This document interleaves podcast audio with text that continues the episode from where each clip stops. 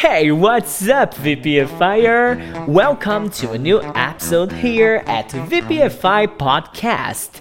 My name is Eduardo Souto, and if you want to know the best English tips on the internet, you're in the right place. July was a great month for us here, huh? I have recorded 56 episodes with lots of content for you to improve your English. And we have been updating our social medias in the morning, afternoon, night, and sometimes even in the dawn when Marie Claire woke up to have some milk. I love it to spend my vacation with you here, updating the podcast twice a day, once in Portuguese and once in English. It also helped me to improve as a teacher. After all, I need to update myself constantly and keep learning new things whenever it's possible, right? There is no better way to do it than teaching you and sharing my knowledge with you. I get extremely happy when it's time to come back to class. It's a perfect time to see my students again and get back to that crazy routine of 10 classes every day. And it makes me happy, but at the same time, it makes me a little sad too, because I won't be able to have free agenda to record new episodes every single day here to our podcast. That's why this morning I taught a nice word to the VPFIers in the VPFI Speak English group.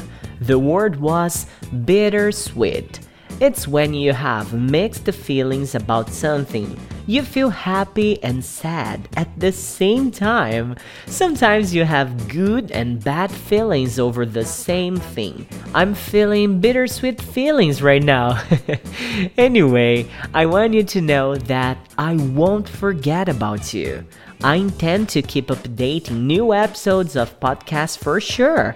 And talking about that, this morning there was a new video on our YouTube channel where teacher Juan and I debated about if it's better to learn English online or in a traditional language school. And the video was so cool that you should definitely watch it. Of course, right after finishing this episode here, okay? Well, I won't say goodbye. After all, it sounds a little bit too much tragic.